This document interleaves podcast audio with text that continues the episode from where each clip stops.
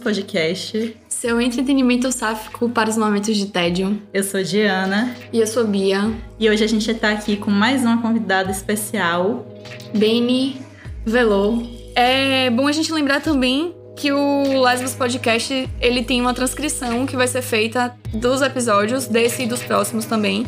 E a gente vai divulgar a transcrição através do podcast lesbos.wordpress.com para as pessoas que possuem deficiência auditiva conseguirem acessar os conteúdos dos episódios.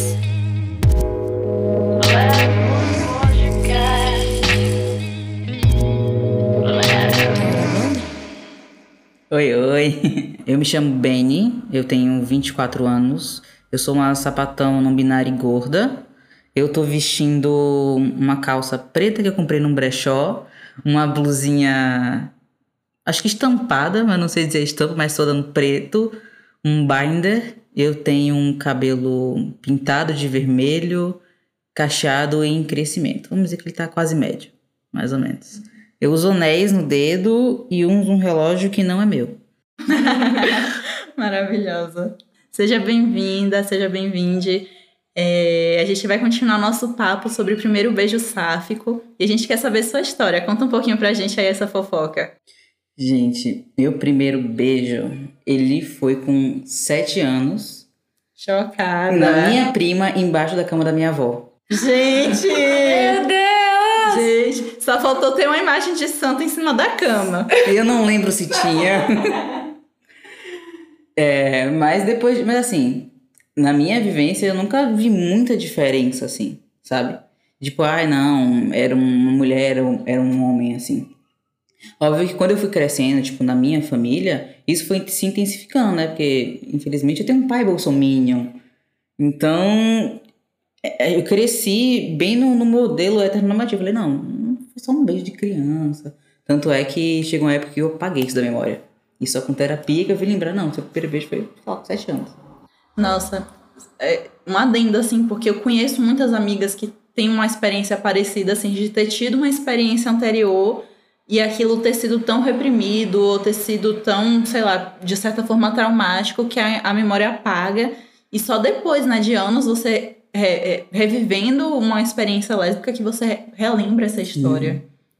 Mas tipo, depois disso você continuou se relacionando com outras mulheres? Como é que foi isso na sua vida? Nossa, não. Eu comecei a me relacionar com, com homens, mas era aquilo, tipo, eu estudei no ensino fundamental em colégio particular de bairro.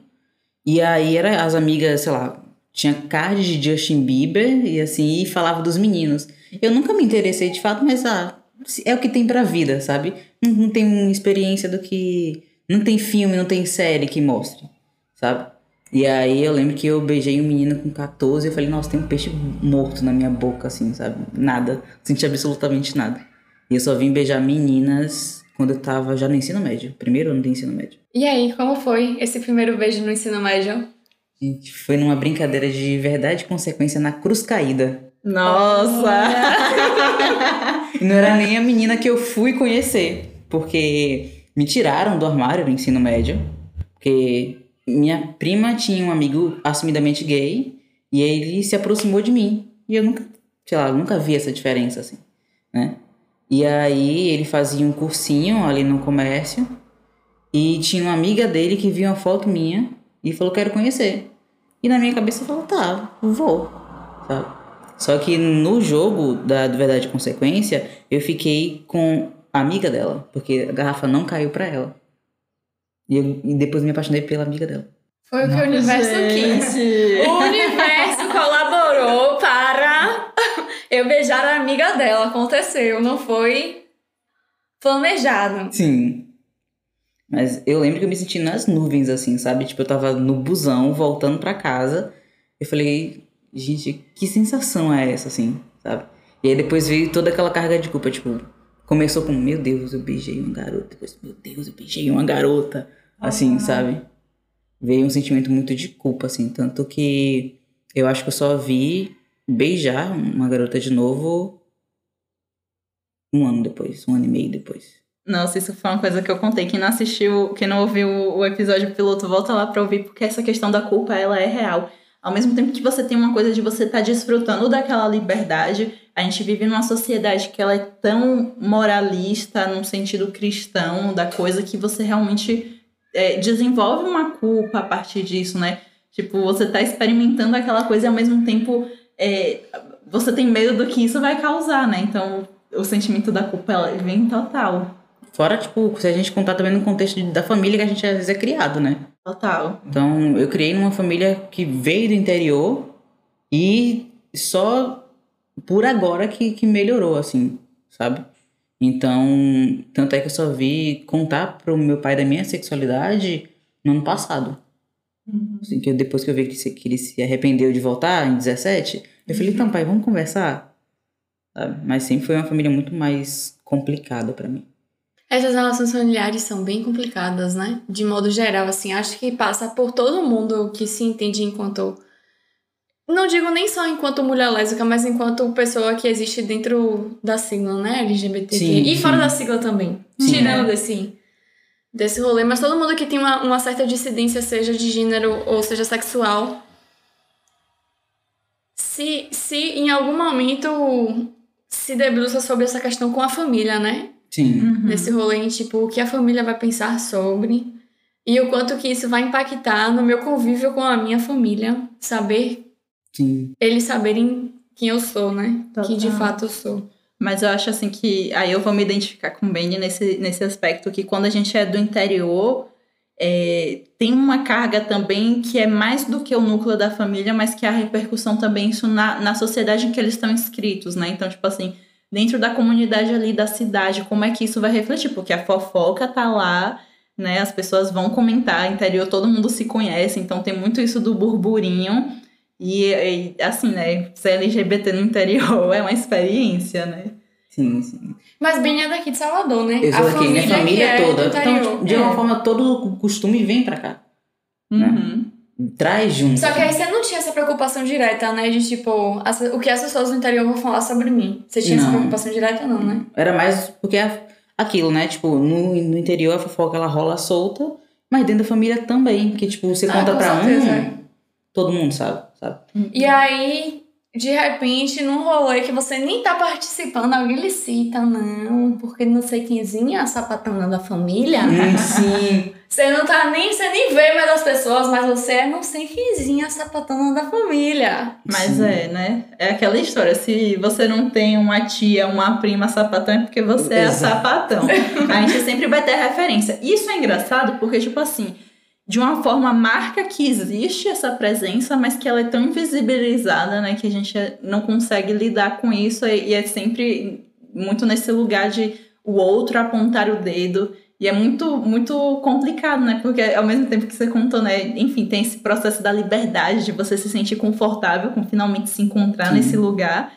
Tem também esse outro lugar do, de você estar tá sendo apontado, né? E eu queria te perguntar também sobre essa questão de uma, uma não identificação com a binaridade de gênero, sim, né? Sim. Que eu acho que isso é muito importante. Enfim, a gente estamos superando um pouco essa questão dentro da, das nossas discussões de quem é o homem, quem é a mulher, dentro da relação. Sim. Porque, enfim, né? Porque a gente é sapatão que a gente não reproduz binaridades, né? E, inclusive, a gente sabe que tem muita sapatão que performa a feminilidade ainda como uma forma de, de se esquivar de estereótipos. E eu queria que você falasse um pouco sobre essa sua experiência. Esse rolê, assim, da identidade veio bem antes. Assim, eu já tinha beijado meninas, mas eu me identifiquei enquanto pessoa não binária muito antes de eu me identificar enquanto sapatão, né? É, porque desde pequena, assim, eu nunca vi muita diferença, sabe? Tipo, seja a moda ditando, seja o porquê meu irmão podia brincar de bola na rua e eu não podia sabe? Porque o meu irmão, ele tinha muito mais liberdade e eu tinha que ficar em casa, sabe? Porque eu tinha que lavar, tipo, sei lá, roupa desde cedo, mas meu irmão tava jogando bola na rua, sabe?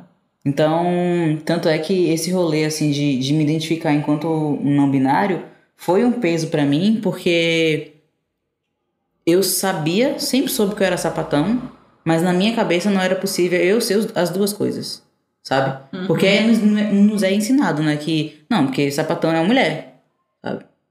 Então, eu acho que só, acho na pandemia mesmo, que eu vim me identificar e e pesar assim, não, olha, eu sou sapatão, eu sou pessoa não binária. E eu acho que, é, em certo ponto assim, o ser sapatão já é questionar uma binaridade. Sim. E para mim é até contraditório, assim, obviamente não, não querendo é, desvalidar, até porque uma não binariedade não quer dizer que você não vai usar roupas consideradas de mulher ou roupas consideradas de homem, mas eu acho que já é um tensionamento da binaridade quando você se assume sapatão. E isso que você falou é, é real, assim, né? Eu acho que a gente vai questionando é, coisas primárias, que é sobre o que é o ser mulher, para a gente chegar nesse ponto depois de entender que, ok, eu, então, já que eu já desconstruí isso aqui, vamos lá pensar mais, mais além, sair dessa, dessa caixinha, né? Eu acho que o, o, o diferencial de quando a gente consegue pensar, né, que foi o que a gente estava falando no episódio anterior, pensar o, o, ser sapatão, ser uma mulher lésbica enquanto um lugar político, é muito diferente de você pensar só em um lugar sexual, porque o sexual, da forma como a gente tem colocado, também é muito dentro dessa binaridade de corpos, né? Sempre você se relacionando com o outro, e aí vem também agora os, os discursos não monogâmicos, né? Para também criar, quebrar essa ideia de binaridade também entre as relações, que eu acho interessante, né? A gente tem muita Mas coisa. é, é bom também a gente perceber o quanto é, durante muito tempo e até hoje, assim, para grande parte da sociedade, o sexo e o gênero são coisas que estão extremamente atreladas. Uhum. Se você é mulher, então existem essas opções. Se você é homem, então existem essas opções, né? E aí a gente não consegue conceber algumas outras identidades que estão em outros lugares, de não ser mulher e nem ser homem, ou de repente se colocar numa, num, num rolê diferente em relação ao gênero, que não necessariamente está atrelado às condições que são impostas para a sexualidade do gênero assumido, né? E aí, aí a gente entra em todas essas problemáticas e essas questões que a gente está aqui Uhum. agora conversando. Até porque, enfim, nessas construções de, de gênero e sexualidade são muito é, modernas, né? Então, é, é muito da construção social, né?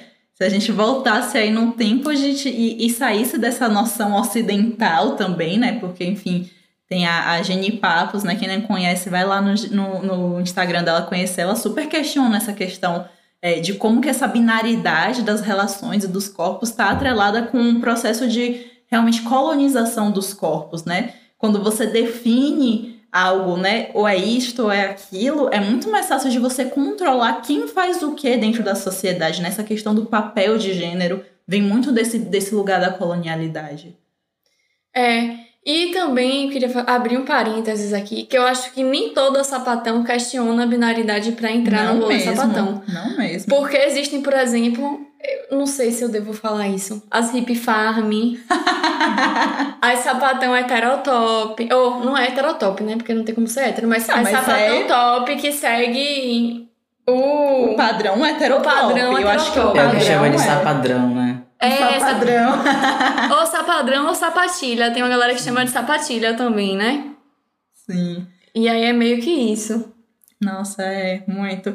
E até mesmo também uma cobrança de o não performar uma feminilidade também, de você performar algo que é tido como masculino, né? Então acho que essa coisa da gente tensionar essa binaridade é muito importante pra gente sair desses extremos e a gente entender que existe uma fluidez de como a gente se coloca socialmente, culturalmente, né? Acho que tem muito a ver com cultura também, da gente é, entender o que é da, da nossa natureza e o que é o construído socialmente, né? Até porque é o que você falou, o papel de gênero, assim, que nos é colocado, ele é a partir de uma visão hétero, sabe? De como é que uma mulher deve se portar, de como é que um homem deve se portar. Então, quando a gente começa a questionar isso, acho que não falo nem só no se questionar e se entender enquanto não binário, mas se questionar enquanto mulher mesmo, sabe? Porque eu tenho no meu entendimento que eu me identifico enquanto pessoa não binária, mas eu sei que me veem enquanto uma mulher no meio da rua, Uhum. sabe? Só que aí eu não vou comprar briga no meio da rua, nem vou questionar demais, sabe? Porque eu acho que é um espaço que ele precisa ser aberto. Eu acho que é muito importante, assim, né? Porque a gente cumpra muito a, a, a noção da binaridade como se fosse uma coisa dada, né? A, a, a lógica bio, da biologia também, ela é nos apresentada de uma forma muito como se fosse dada aquilo, né? Se você nasce com a vagina, você é mulher. Se você nasce com um pênis, você é homem. E se você é mulher, você se relaciona com homens. É. E se você é homem, você se relaciona com mulheres. Aquela questão de apregoar, né? Sexo. De juntar ali no mesmo pacote sex, sexo e, e sexualidade. Total.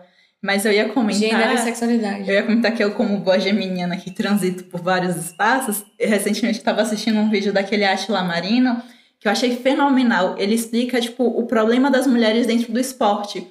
E a, a questão justamente é que quando você vai investigar o gênero para comprovar quem tem que ficar em qual categoria, se descobre que o corpo, ele não é tão binário como a gente coloca, né? E aí você vai, vai descobrir que existem mulheres que têm um cromossomo XY e como é que você vai comprovar aquela mulher, já que biologicamente a mulher é XX, né? Então é muito louco como até o que a gente tem, traz como comprovação, e eu não tô aqui querendo de forma alguma dizer para você ser contra a ciência, se vacine e acredite na ciência, mas a gente também não pode esquecer que as ferramentas, a ciência é uma ferramenta que ela também é utilizada por quem está no poder, né? Então, é, essa, essa, esse ditame, né? Assim como a, a, a igreja criou essa narrativa binária dos corpos e punitiva, né? Dos desejos para conseguir colonizar corpos, né, junto com essa expansão ibérica, a gente também tem a ciência hoje reforçando isso, né? E até mesmo um, uma tentativa, e, e, eu não tô, não vou aqui é, fazendo uma crítica a quem faz uso de hormônio, mas é, eu acho que o, o Paul Preciado mesmo, ele faz uma crítica a essa lógica da, da, da indústria farmacêutica e dessa normalização dos corpos, né? Como se é, você precisa de uma, de uma cirurgia de redesignação de gênero. Por que, que eu não posso ser uma mulher com pênis, né? São, são vários lugares Ou da- vice-versa, é, né? Ou vice-versa, né? um homem com vagina. Total. E são essas normatividades dos, dos corpos que não condizem com a nossa subjetividade, né? E é até um pensamento que me atravessa muito, assim, né? Porque eu, enquanto sapatão não binária, eu tenho esse receio de, de chegar em outra mina, outra sapatão, e me apresentar enquanto não binário. Por conta do. Eu não sei o recorte que ela tem. Né? Então eu não sei como é que isso vai bater nela. Porque eu tenho medo por mim primeiro. Né? Então o pensamento que tem muito me atravessado quando a gente fala de corpo é eu ser uma sapatão que quer tirar o peito. Mas isso não tem a ver de uma forma também tem. É, só com a minha identidade. Mas porque eu lembro de, tipo, 10 anos pesquisar isso, sabe? Sem, sem ter nenhuma noção de gênero. Sabe? É como se existisse um, um. Sei lá. Você tem que esculpir e dizer que a mulher é desse jeito, sabe? A mulher tem peito, a mulher tem isso, tem, tem aquilo. Sabe? Sendo que acho que tem várias lésbicas, inclusive, que tiram porque não se sente confortável, sabe? Porque não é um peito que faz de você mulher. Uhum. Né? Tirando também que você não vai ser menos, assim. Porque também, né, a gente dentro dessa, dessa indústria, que, que também tem essa parte da, da ciência da indústria, né, a gente também é, não questiona certos processos cirúrgicos de adequação de corpo, né, ninguém vai questionar uma bichectomia, um, um, um implante de silicone, mas quando é uma pessoa que está nesse lugar de, de é, não se identificar com aquele corpo, aquilo é errado, né, sendo que outros processos são permitidos porque são lucrativos. É, e uma outra coisa também interessante de, de avaliar é que existem muitos cursos de medicina que não tem nenhuma disciplina, nem obrigatória nem optativa sobre o estudo de gênero Total. e sexualidade. E isso está completamente atravessado na vivência enquanto médico. Eu não sei como é em universidades federais, mas eu, eu conheço pessoas que fizeram medicina em universidades privadas. E quando eu fui perguntar sobre isso, não existe. Não é à toa, por exemplo, que quando a gente vai em ginecologista, pessoas com vaginas, só existem estudos voltados para as mulheres que são heterocentradas. E aí você fala, não, meu problema não tem a ver com pinto, porque eu não me relaciono com pintos. Mas a médica só sabe lhe dizer que aquele problema está relacionado à sexualidade com pinto. Nossa, total, assim, tipo, as minhas primeiras experiências ginecológicas foram muito traumáticas, assim, né? Porque primeiro você já é perguntada se você teve um- uma relação de penetração, e também a penetração só é considerada se for um pinto. E aí depois também, quando você fala que você não se relaciona com homem, a abordagem que é dada é como se você fosse uma virgem. Então você não precisa fazer os exames, você não precisa isso, você não precisa se preocupar com aquilo. E, e aí eu já, já passo para outra experiência, né? Porque aí, anos e anos procurando ginecologistas que sejam né, LGBTQIAP+, friendly, você também tem aquela coisa de... É quase um lugar, assim, intocado. Eu já tive experiências, tipo... Ah, eu fui numa ginecologista que ela é muito amiga da, das sapatonas, ela tinha uma bandeirinha lá na, no, no escritório dela, mas que foi extremamente gordofóbica comigo. E aí você vai passando por várias intersecções do negócio, ou então você tá ali com uma, uma médica que teoricamente tá ali mais aberta para experiência sexual, mas é muito um lugar também assim do, ah, então tá, já que eu tenho que perguntar, vamos perguntar. Não é realmente tipo interessado em saber o que é daquilo ali que a gente precisa de atendimento, né? É muito louco. E aí, a leitura que fazem inicialmente quando você chega no consultório, eu pelo menos tenho essa sensação. Se alguém teve uma sensação diferente, massa, compartilha com a gente, a ginecologista. Se for de Salvador, a gente vai amar. Mas a, a sensação que eu tenho é que quando você chega num consultório de ginecologia, é porque você é mulher. E se Total. você é mulher, você se relaciona com homens. Uhum. E aí a gente volta para aquela questão que a gente falou aqui ainda há pouco, né? O quanto o gênero e o sexo, eles estão apregoados. Não existe essa leitura de que é uma pessoa com vagina. Não. Você está no ginecologista, então você é uma mulher. Uhum. E aí logo você tem que fazer os exames que são tidos para você verificar se você está apta a reproduzir. Sim. Isso é, é, absurdo. Já pergunta se você vai fazer o preventivo tal, se você vai fazer tal exame de hormônio para saber como é que você tá, o seu útero XYZ. É. Não que não seja importante fazer esses exames, porque são importantes. A questão, a questão é, é como, eles, como eles colocam esses exames dentro da questão do gênero. Uhum. Porque como você é uma mulher, porque você foi no ginecologista, então você tem que reproduzir. Então a leitura uhum. é toda feita em questão da reprodução e não necessariamente se você está saudável ou não, né? Uhum. Ainda tem essa questão de tipo, ah, é lésbica, você não vai se reproduzir, então eu vou só tentar Exato. outra coisa, porque lésbica não reproduz, sabe? Todo esse pensamento que é, parece que é um, um, uma grande faca de, de afeto, assim, sabe?